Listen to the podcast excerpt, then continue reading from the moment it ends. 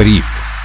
Друзья, всем привет! В эфире спецвыпуск «Бриф». Меня зовут Сергей Чернов. Сегодня у нас необычная для нашего подкаста тема, не финансово-экономическая, но в некотором роде расследование, которое поможет немножечко приподнять завесу тайны над одной из самых крупных мистификаций а, в истории человечества. А может быть, это и не мистификация. Сегодня постараемся с этим разобраться. Но в целом, я думаю, что узнать об этой истории будет вдвойне полезно, потому что мистификаций и всякого рода обманов сейчас полно и на фондовом рынке, рынке, когда мы слышим о каких-то эмитентах и не понимаем, действительно ли они производят тот продукт, который широко популярен и толкает э, цену их акций вверх.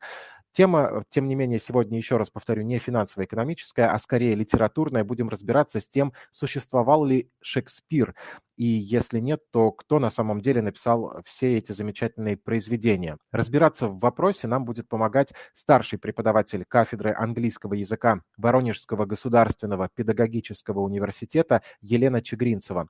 Елена, здравствуйте, спасибо, что нашли время, поможете нам узнать главные ответы на этот интересный вопрос. Здравствуйте, Сергей, здравствуйте, слушатели. Благодарю за приглашение и за возможность поговорить на эту тему, которая мне самой очень интересна. И для начала у меня такое маленькое признание, чтобы быть до конца честной со слушателями, я скажу, что сейчас уже я не работаю в, а, университете, но проработала на кафедре 16 лет. И именно там еще студентка я услышала о книге Ильи Делилова. Она вышла в 1997 году.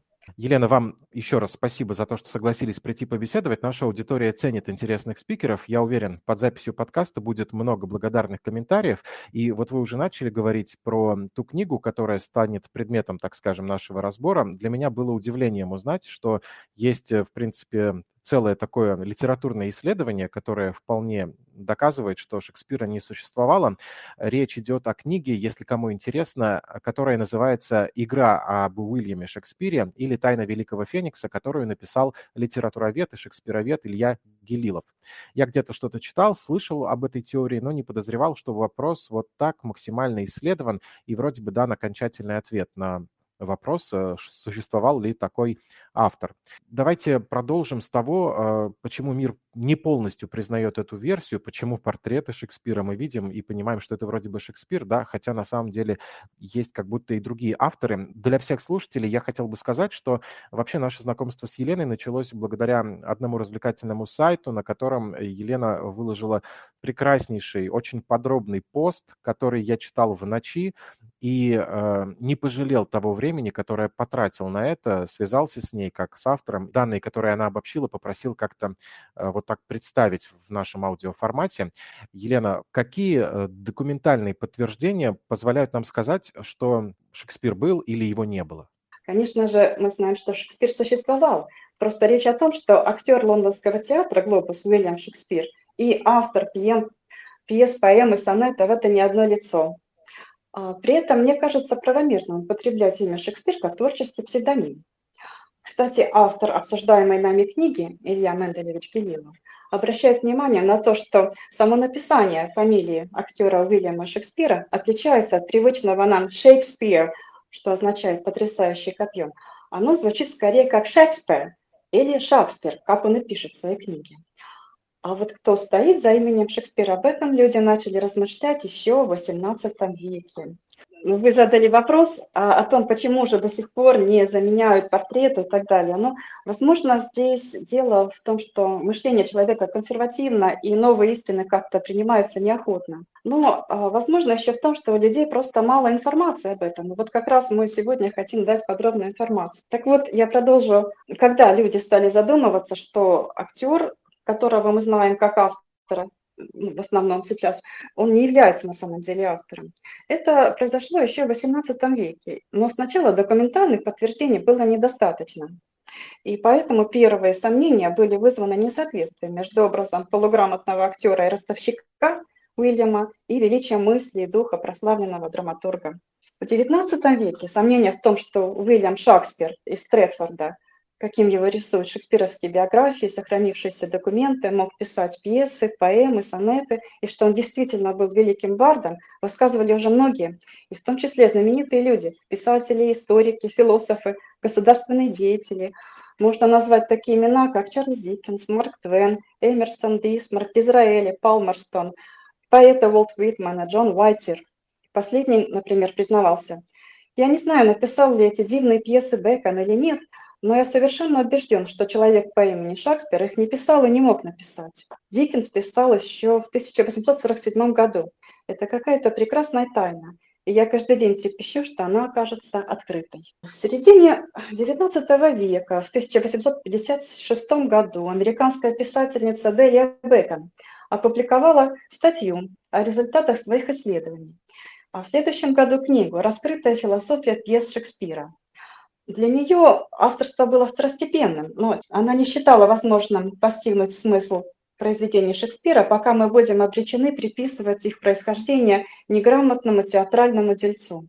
Пьесы, как она доказывала, были плодом коллективного творчества рядом выдающихся умов той эпохи. И в первую очередь авторство принадлежало великому философу, оратору и государственному деятелю Фрэнсису Бэкону, а также поэту, писателю и флотоводцу Уолтеру Релли, при участии других поэтов и драматургов.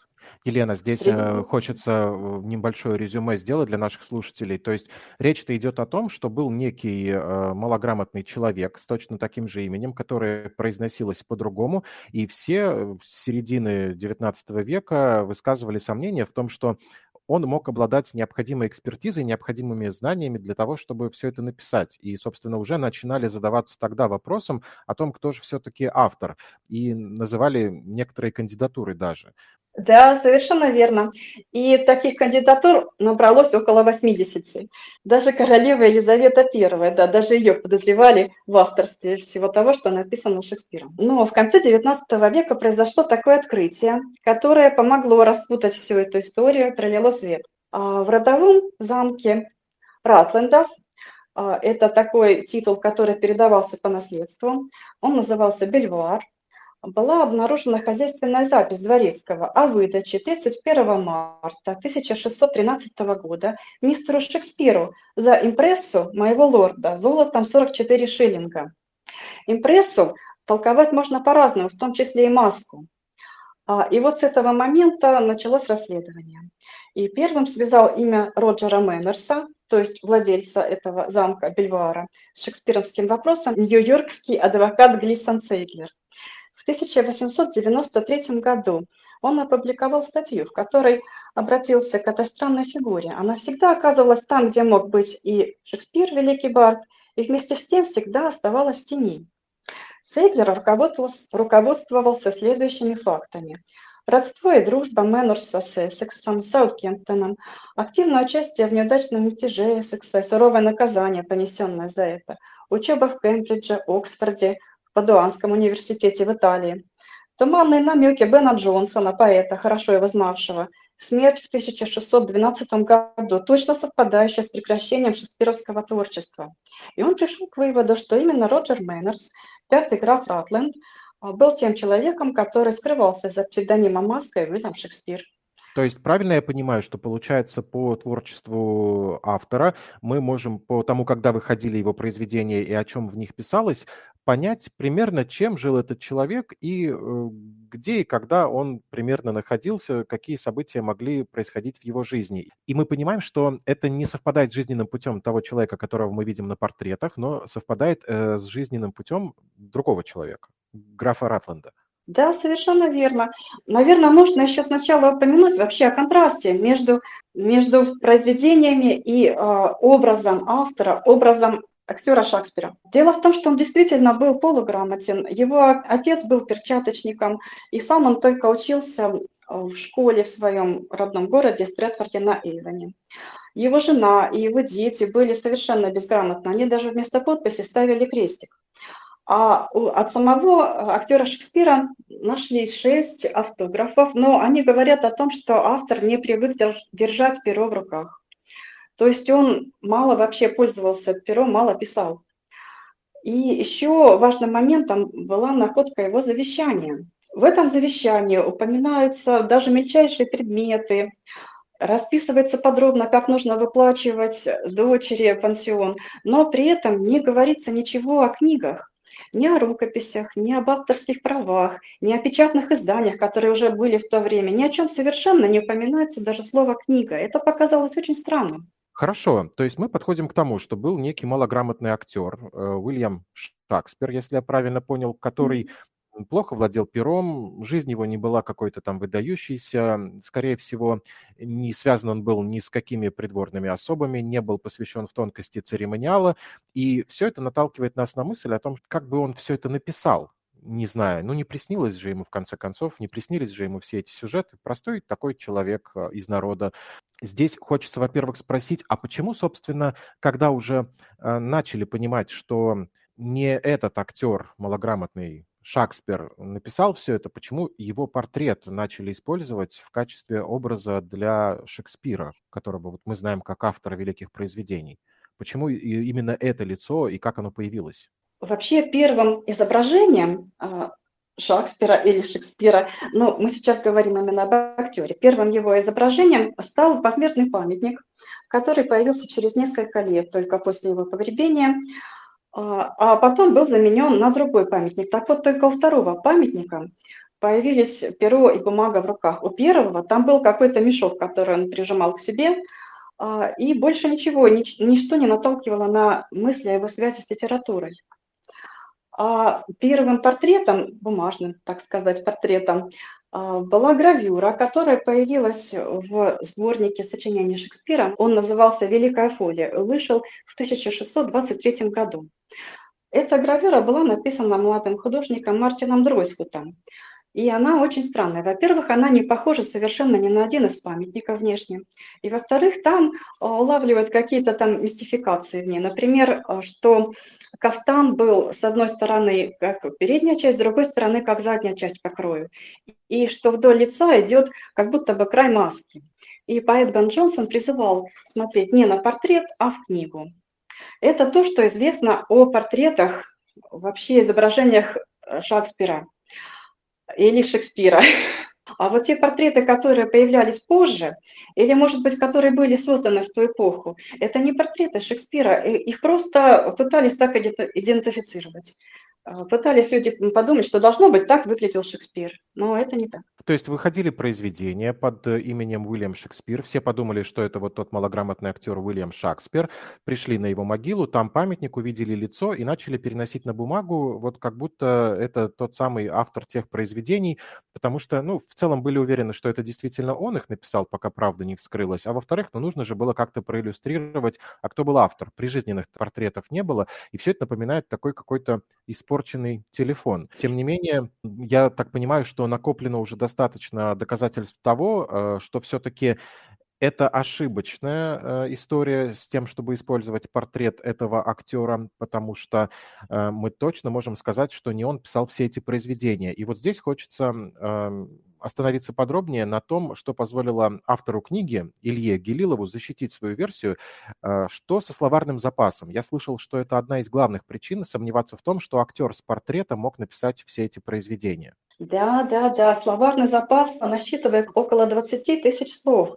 То есть это в 2-3 раза больше, чем у самых образованных и литературно одаренных его современников и писателей следующего поколения. Для сравнения, у Джона Милтона, Фрэнсиса Бэкхэма по 8 тысяч слов, у Уильяма Теккера 5 тысяч слов. В словаре французских писателей Виктора Гюго, например, Ипполита Тена – примерно по 9 тысяч, а тут целых 20 тысяч слов. И некоторым исследователям это давало повод думать, что за именем Шекспира стоит коллектив авторов, потому что трудно представить, что один человек владел таким количеством, таким богатством. А, но тем не менее, тем не менее, а, все-таки данные о биографии графа Ратланда говорят, что такое могло быть, потому что у него было очень всестороннее а, образование, и большой талант. А вот кроме словарного запаса, мы же еще можем по произведениям, по тому, как э, Шекспир описывал в своих произведениях другие страны или, как я уже говорил, церемониалы разные, понять, насколько это был попутешествовавший человек, а, образованный, с кем знакомый, потому что он же и реальных каких-то персон упоминал в произведениях. Вот по всем этим признакам, а, на чьей личности в качестве реального а, автора произведения Шекспира мы можем остановиться? Да, это Роджер Мэннерс, пятый граф Ротленд. И сейчас я приведу цитату Ильи Гелилова, из которой мы можем понять, насколько богат его творческий мир. Многочисленные свидетельства классического, то есть основанного на греко-латинской культурной традиции образования автора, превосходного знания Шекспиром греко-римской мифологии, литературы, истории, использования им сочинений Гомера, Плафта, Овидия, Ливия, Сенеки, Плутарха, причем не только в переводах, но и оригиналов. Чрезвычайно широк круг его чтения на английском языке. При создании исторических пьес он пользовался хрониками Холлиншеда, трудами Холла, Графтона, Фабиана, Стоу. Он знал роман о короле Артуре, сочинения Чосера, Гауэра, следил за литературой о путешествиях и географических открытиях. За произведениями современных ему поэтов и драматургов хорошо разбирался в Священном Писании. Специальные исследования, проведенные учеными в последние полтора столетия, показали основательность познания Шекспира в английской истории, юриспруденции, риторике, музыке, ботанике, медицине, военном и даже морском деле. Например, команда, отдаваемая боцманом в буре, точно соответствует ситуации, в которой оказалось терпящее бедствие парусное судно те времена подавляющая часть таких знаний, такой эрудиции могла быть получена только в университете, от домашних учителей, от людей, лично участвовавших в военных походах. Напомню, пишет автор, что публичных библиотек до конца XVI века в Англии еще не было. Многое говорит об очень близком знакомстве Шекспира с придворным этикетом, титулатурой, родословными, языком самой высокородной знати и монархов. Именно в этой среде, где происходит действие большинства его пьес, великий Барт чувствует себя наиболее уверенно. Удивляет, доскональное, доскон... Удивляет доскональное знание Шекспира многих городов Северной Италии. Некоторые биографы предполагали, что он побывал там. Места действия пьес – Венеция, Падая, Верона, Милан, Мантуя. Утонченные философские беседы, словесные пикировки персонажей – обильно оснащены хитроумными каламбурами и аллюзиями, множеством иноязычных фраз и отдельных словечек.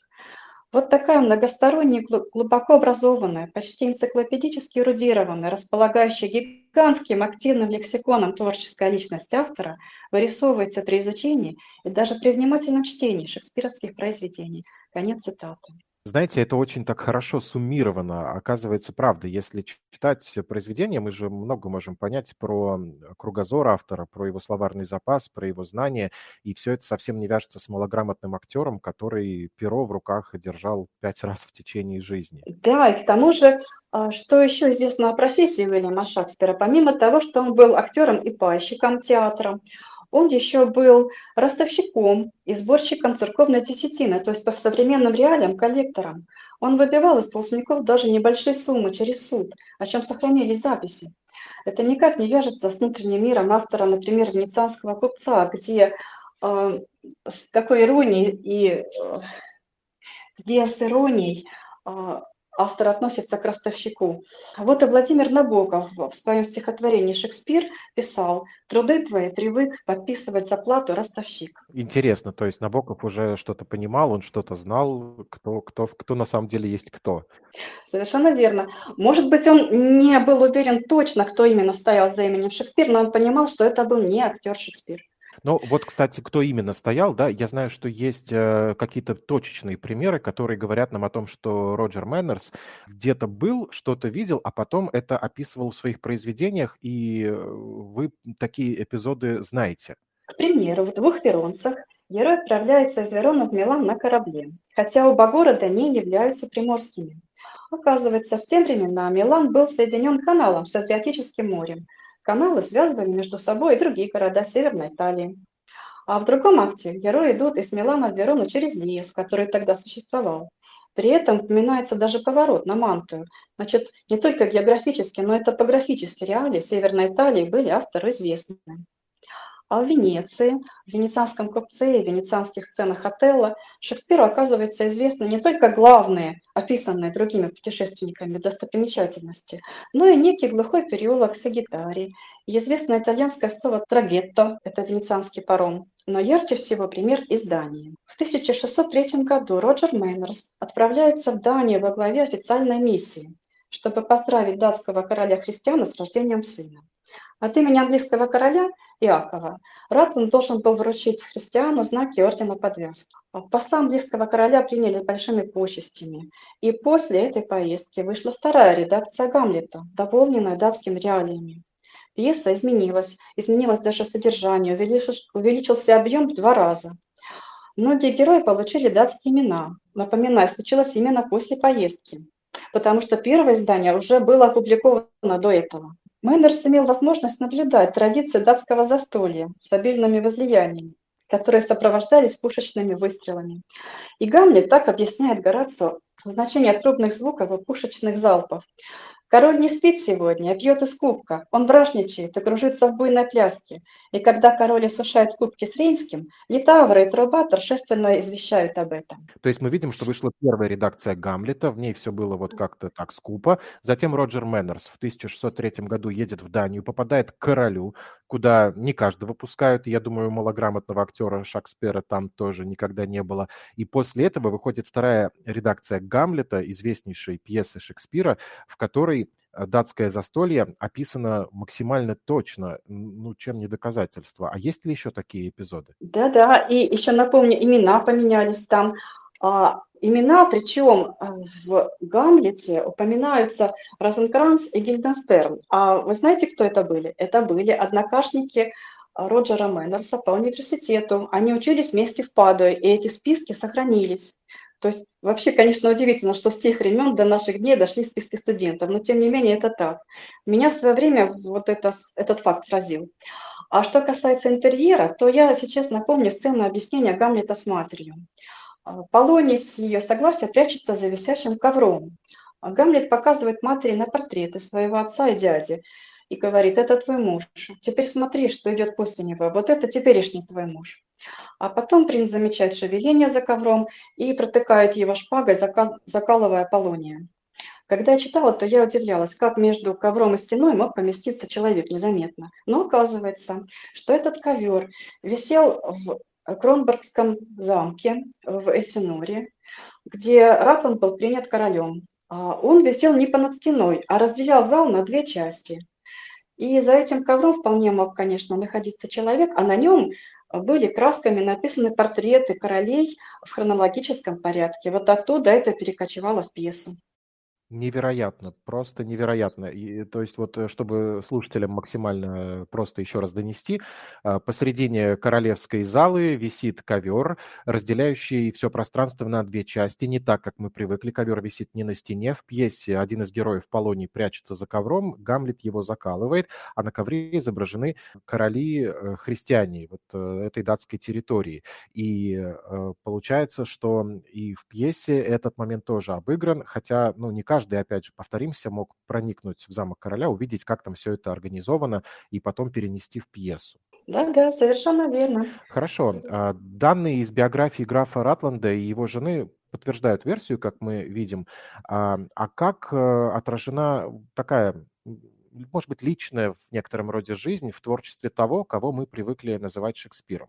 И личная, и просто биографическая линия прослеживается очень четко. Я сейчас об этом попытаюсь рассказать.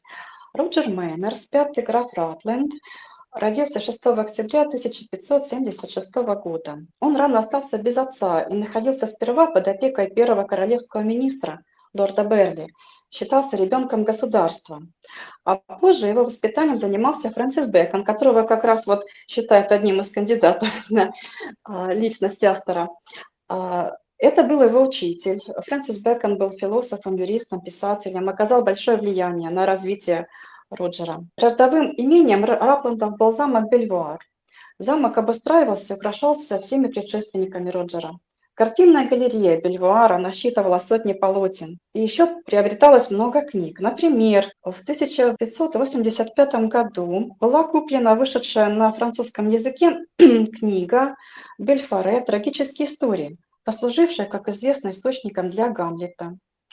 Также в библиотеке были обнаружены хроники и Холла, и Холлиншеда, ставшие источниками для шекспировских исторических пьес. То есть вот еще доказательство, что он мог пользоваться этими книгами, которые послужили основанием для пьес. В 1587 году Роджера отправляют в Кембридж. Ему было всего 11 лет. В Лондоне в 1589 году он представлен королеве. То есть вот он был близок ко двору. В эти годы Роджер подружился с графом Саутгемптоном, а позже им обоим покровительствовал блестящий граф Эссекс, к которому юноши относились с благоговением и преданностью, и это будет важно в дальнейшем. В 1593 году выходит поэма «Венера и Адонис» с изысканным и теплым посвящением графу Саутгемптону, подписанным Уильямом Шекспиром, Шекспир. Это первое произведение, где появляется автограф Шекспира, его имя. И вот это обращение к графу, в таком тоне мог обращаться только близкий ему, равный по социальному положению человек, а не простой актер. И эту поэму автор называет первенцем своей фантазии. Это тоже важный момент. То есть в 1593 году вышло первое произведение, о котором сам Шекспир в посвящении говорит, что это первенец его фантазии. Ратланд провел в Кембридже 7 лет. Колледже студенты изучали латынь, древнегреческий, древнееврейский, богословие, юриспруденцию, медицину, философию, логику, риторику. В программу также входило чтение и представление пьес латинских классиков. Роджер подчеркнул там также особый студенческий сленг, словечки, которые специалисты увидят даже в речи короля Лира. В 1595 году начинается путешествие Роджера Мэннерса по континенту. Он посещает Голландию, Германию, Италию. 28 марта 1596 года Ратланд внесен в списки студентов Падуанского университета где, как я уже говорила, учились также Розенкранц и Гильденстерн. Ратланд посещает Швейцарию и Францию, и после посещения Франции выходит комедия «Бесплодные усилия любви», где как раз показана придворная жизнь. По приезде он отправляется в морскую экспедицию к Азорским островам вместе с графом Эссексом. И там корабль попадает в морской шторм. И внимательный читатель «Шекспировской бури» чувствует, что автор знаком с действиями команды, терпящего бедствия парусного судна, отнюдь не понаслышке. Чем больше вы рассказываете, тем как-то складнее выглядит действительно эта версия о том, что э, Роджер Мэннерс был реальным автором или соавтором произведений того, кого мы привыкли называть Шекспиром, потому что действительно, я верю в то, что шекспироведы, литературоведы провели большие исследования, и по произведению действительно, по любому произведению действительно можно понять, насколько человек был погружен в вопрос. Поверить в то, что малограмотный, опять же, актер, коллектор был и принимаем королем, и совершал какие-то плавания на кораблях, и знает топографические реалии Италии, и э, был при дворе, понимает его церемониал и много успел успел прочесть в своей жизни, чтобы использовать какие-то умные слова и, в принципе, подтвердить свой интеллект, в это поверить очень сложно. Поэтому версия с Роджером Мэннерсом в моих глазах в очередной раз все более и более кажется самой реальной. Я хочу добавить, что, возможно, у Роджера Мэннерса был соавтор, вернее, э, женщина-соавтор. И это его супруга, с которой он познакомился по приезде в Лондон в 1598 году. Ее звали Елизавета Сидни, и она была дочерью поэта Филиппа Сидни. И современники говорили, что в поэзии она не уступала отцу, может, даже превосходила его. Роджер и Елизавета часто оказывались вместе, общались, и их встречи, а, то есть их беседы, состязания в остроумии, словесные игры, каламбуры, колкости. Все это нашло отражение в э, беседах между Бенедиктом и Беатриче в пьесе «Много шума из ничего». Она появилась как раз в этот период. А через год они поженятся. И в пьесе «Как вам это понравится», которая вышла еще спустя пару лет, есть персонаж Жак Меланхолик. Многие считают, что за этим образом кроется автор, то есть Шекспир. А Илье Гелилову кажется, что молодой странный вельможа, мечтающий быть шутом, а, виден в пьесе внимательным, доброжелательным и немножечко ироничными глазами близкого человека и вылеплен дружеской, нежной женской рукой. То есть Елизавета была его соавтором. А позже, после Ильи Кириллова, в 2003 году вышла книга Сергея Степанова «Шекспировы сонеты или «Игра в игре», где на основе собственного перевода автор доказывает, что сонеты Шекспира – это переписка Ратланда и его жены Елизаветы Сидни. Я вот. теряю Концу слова, у меня пропадает дар речи, потому что я люблю сонеты Шекспира, некоторые прям знаю наизусть, и представить, что это переписка двух влюбленных, но они от этого становятся еще милее, но тем не менее моя реальность прямо сейчас переворачивается. Ну, дальше у нас будет печальная страница. В конце марта 1599 года а, граф Эссекс к которому с таким трепетом относились э, граф Ратланд и граф Саутгемптон, друзья молодые, отплыл в Ирландию во главе сильного войска с целью подавить мятеж. Ратланд последовал за ним, но по приказу королевы вернулся, однако он успел принять участие в одном из сражений. И он очень беспокоился об Эссексе. И даже в пьесу «Генрих V» включил такие строки, которые не связаны с ее основным содержанием, но выражают его душевное состояние. Когда бы полководец королевы вернулся из похода в добрый час, и чем скорее, тем нам всем отрадней. Мятеж ирландский поразив мечом.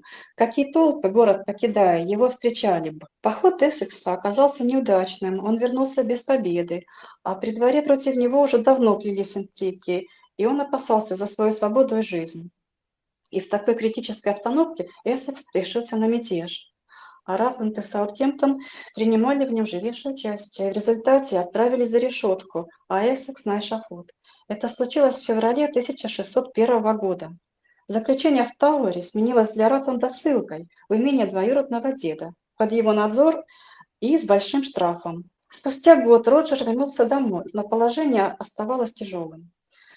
Именно это время, годы поражения, тюрьмы, ссылки, совпадают с резким переломом в творчестве, в творчестве Шекспира, уходом Барда от беззаботного смеха его ранних комедий к трагическому восприятию мира в великих трагедиях первого десятилетия XVII века. Отголоски этого драматичного периода звучат в пьесах Тимон Афинский, Юлий Цезарь, Кориолан и, конечно же, Гамлет.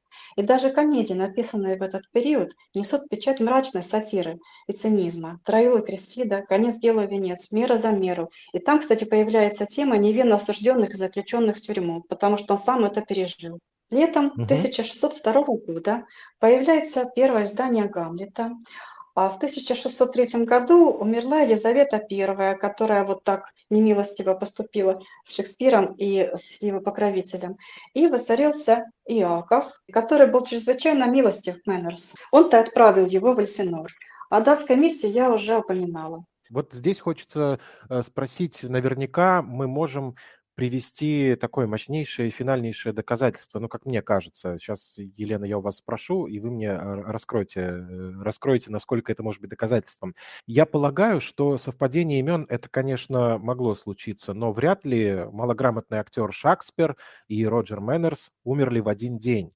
И наверняка самым большим и железным доказательством могло бы служить то, что произведения того, кого мы знаем под именем Шекспир, перестали выходить после смерти Роджера Мэннерса. Действительно ли это так? Как э, умер Роджер Мэннерс, э, выходили ли потом произведения Шекспира? Вы совершенно правы, да. Именно после смерти Роджера Мэннерса в 1612 году перестали выходить произведения, хотя актер Уильям Шекспир прожил еще 4 года после этого. А, смерть и похороны Ратландов окутаны тайной. Вообще Роджер всегда был слаб здоровьем. Как известно, он страдал сосудистыми болезнями, и к 35 годам он был уже частично парализован. А Елизавета так сильно любила мужа, что она решила добровольно за ним последовать, как будто вот Джульетта за Ромео. А, сохранилось письмо одного из друзей, где он рассказывает, что она просила приготовить для нее таблетки с ядом. Вообще, конечно, это ужасно, лично я об этом очень сожалею, но история есть история. И причем они условились об этом заранее. Она даже не упомянута в его завещании, завещании мужа. Но прежде чем последовать за ним, Елизавета разыграла еще последний акт пьесы. Роджер Мэннерс скончался в Кембридже 26 июня 1612 года. Но на похоронах в родных краях его гроб был закрыт, а жена там не присутствовала. Она везла тело мужа в Лондон, где потом она приняла яд и была похоронена вместе с мужем рядом со своим отцом Филиппом Сидни. А потом, как мы помним, в конце XIX века в Бельваре была обнаружена хозяйственная запись Дворецкого о выдаче 31 марта 1613 года мистеру Шекспиру за импрессу моего лорда с золотом 44 шиллинга. Получив свое вознаграждение после смерти графа Ратланда, Уильям Шекспир покинул Лондон, и за четыре оставшихся года, конечно же, ни строчки он не написал. Причем его смерть, я имею в виду актера, 23 апреля 1616 года осталась незамеченной. Никто из литераторов и известных людей того времени во всем мире не отреагировал на нее никак, не писал эпитафии, не упоминал в письмах. Тогда как, например, гроб с телом современника Шекспира, писателя и поэта Майкла Дрейтона, несли на руках при большом стечении народа. А ведь творчество Шекспира было хорошо известно и очень высоко ценилось современниками. Первые десятилетия после его смерти никто не пытался составить его биографию, хотя составление биографии известных авторов было обычным для того времени делом. В 1623 году выходит первое собрание сочинений Шекспира, которое называют «Великое фолио». Кстати, оно вышло под редакцией тети Елизаветы Сидни, а, поэтессы Мэри Пембрук, которой тоже можно приписать частичное соавторство, потому что она редактировала а, пьесы. Так вот, там появляется упоминание о надгробном памятнике в Стрэдфорде. Оно повторяется во втором издании в 1632 году. Но и тогда еще никто не поехал в Стрэдфорд и не начал заниматься биографией.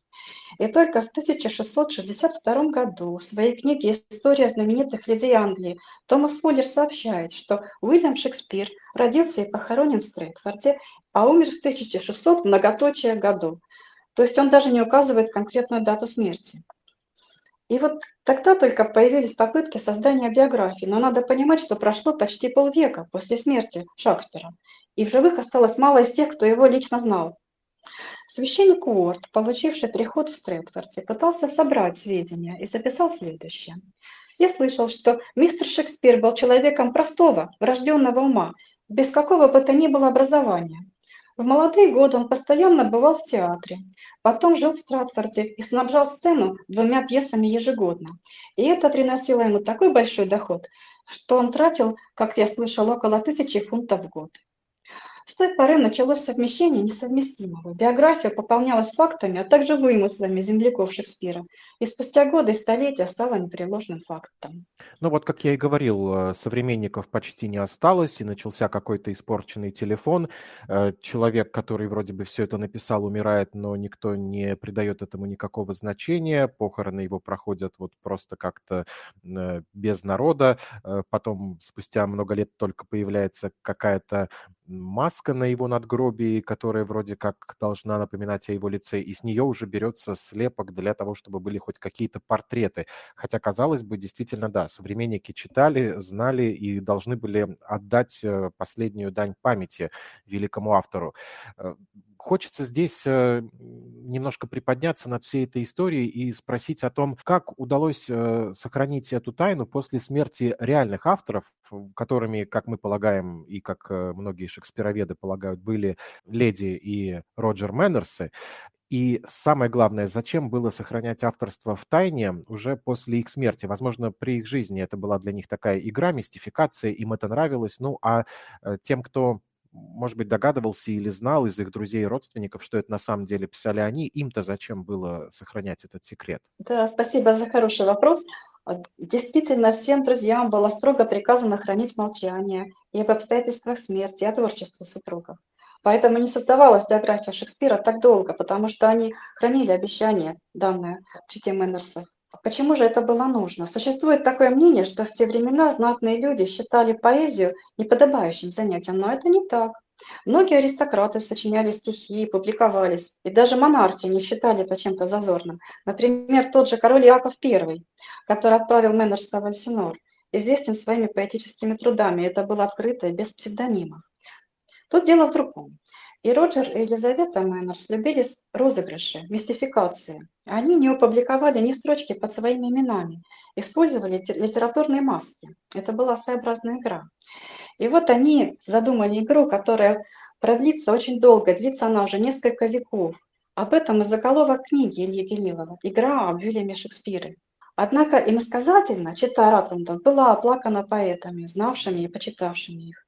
В 1612 году вышел поэтический сборник Роберта Честера «Жертва любви», где была впервые опубликована поэма Шекспира «Голубь и Феникс». Сборник представлял собой посвящение целомудренной паре, восхищение их жизнью и скорбь об их безвременной смерти. Отпечатан он был на бумаге с водяными знаками в виде единорогов с герба Ратландов. Этот сборник был еще одним ключом к разгадке маски Шекспира. Очень романтично. А, Все-таки нельзя здесь не упомянуть о том, что некоторые доводы Ильи Гелилова опровергались другими исследователями, но он всегда давал контраргументы. И в новых изданиях своей книги исследования, книги расследования отстаивал свою версию в итоге. Можем ли мы сказать, что на текущий момент дело, как говорится, раскрыто, и можно дальше жить со, с осознанием того, что Шекспир – это граф Ратланд и его жена Елизавета? Совершенно верно. Илья Менделевич отвечает на аргументы противников его версии. Я приведу такой пример. Шекспировед Александр Абрамович Аникс писал, «Все аргументы в пользу авторства Ретланда отпадают как карточный домик, когда читатель узнает дату рождения графа. Он явился на свет 6 октября 1576 года, а первые пьесы Шекспира, как установлено, шли на сцене, начиная с 1590 года. Выходит, что Ретланд писал их в 13-14 лет. На что Гелилов рассказывает о таком интересном факте. Я привожу его цитату. В 1598 году Фрэнсис Мэрис в «Сокровищнице умов» перечислил все пьесы, написанные к тому времени Шекспиром, но Генриха VI он не назвал. А ведь все ученые согласны с тем, что Мэрис был удивительно хорошо знаком с творчеством Шекспира. Ибо из 12 шекспировских пьес, названных Мэрисом, половина тогда вообще не была еще напечатана, а четыре были изданы анонимно. Кембриджец Мэрис был знаком с шекспировскими сонетами, которые публикуют лишь через десятилетия. Список мэра заявляется основой для датировки шекспировских пьес раннего периода. И вот в этом своем ставшем знаменитом списке Мэрос не просто опустил какую-то из частей Генриха VI, он вообще не упоминает всю трилогию. Конец цитаты. А от себя я добавлю, я уже подробно останавливалась на том, что первая поэма Шекспира где он сам называет ее первым, первенцем своей фантазии, вышла в 1593 году, когда Меморсу было 17 лет, и ее он вполне мог написать. А, например, сторонникам теории Фрэнсиса Бэкона Гелилов отвечает, что Бэкон враждебно относился к графу Эссексу и свидетельствовал против него на суде после его мятежа, тогда как Мэннерс его почти боготворил и, как мы помним, даже упоминал о своих переживаниях в пьесе. А что касается вопроса об окончательности этой теории, для меня очевидно два факта, что актер Уильям Шекспир не был автором, и что такое количество совпадений не может быть случайным. Поэтому лично я убеждена, что Роджер Мэннерс был автором основной части произведений. Но авторство некоторых произведений еще остается спорным, и не исключено, что нас ждут удивительные находки и открытия. Это невероятно и удивительно, и э, вы сейчас, Елена, рассказали чуть больше, чем было в посте, с которого я начал знакомство э, подробное с этой гипотезой, и у меня окончательно складывается впечатление, что действительно тот человек, если верить всем исследователям, который изображен на портретах, которого мы знаем как Уильяма Шекспира, не был автором произведений, которые ему приписывают. И мне кажется, доказательств собрано достаточно. Понятно, что прошло более 500 лет э, с момента смерти уже основных действующих лиц этой истории, а значит, еще больше времени с момента написания каких-то пьес, чуть меньше с момента смерти тех людей, которые еще знали лично всех участников этой, наверное, мистификации. Но, тем не менее, исторические свидетельства помогают нам заглянуть в прошлое и сделать вполне себе очевидные выводы. Елена, спасибо спасибо за то, что дали такую краткую выжимку из э, этих многочисленных расследований. Э, мне кажется, вы тоже заслуживаете того, чтобы называться шекспироведом. Большое спасибо, я начинаю это слышать. Э, спасибо еще раз, мне было очень интересно и приятно с вами общаться. Спасибо за приглашение. Будем надеяться, не последняя встреча. Я призываю всех слушателей оставлять комментарии под постом с этим эпизодом. Пишите свои вопросы, пишите свои мнения. Может быть, вы тоже придумаете какую-то интересную гипотезу у меня, например, вот я люблю конспирологические теории, появилась мысль, что вполне возможно, что малограмотный актер на самом деле хотел сыграть лучшую роль в своей жизни, поэтому изобразил себя таким простым человеком, а на самом деле это мог быть кто-нибудь еще, кто скрывался под такой личиной. Но это на самом деле все ради шутки, однако мы всегда рады любым комментариям, любым реакциям. Пишите, как вам этот выпуск. Хотели бы вы, чтобы мы в таком формате рассказывали еще что-то интересное, не только на финансово-экономические темы.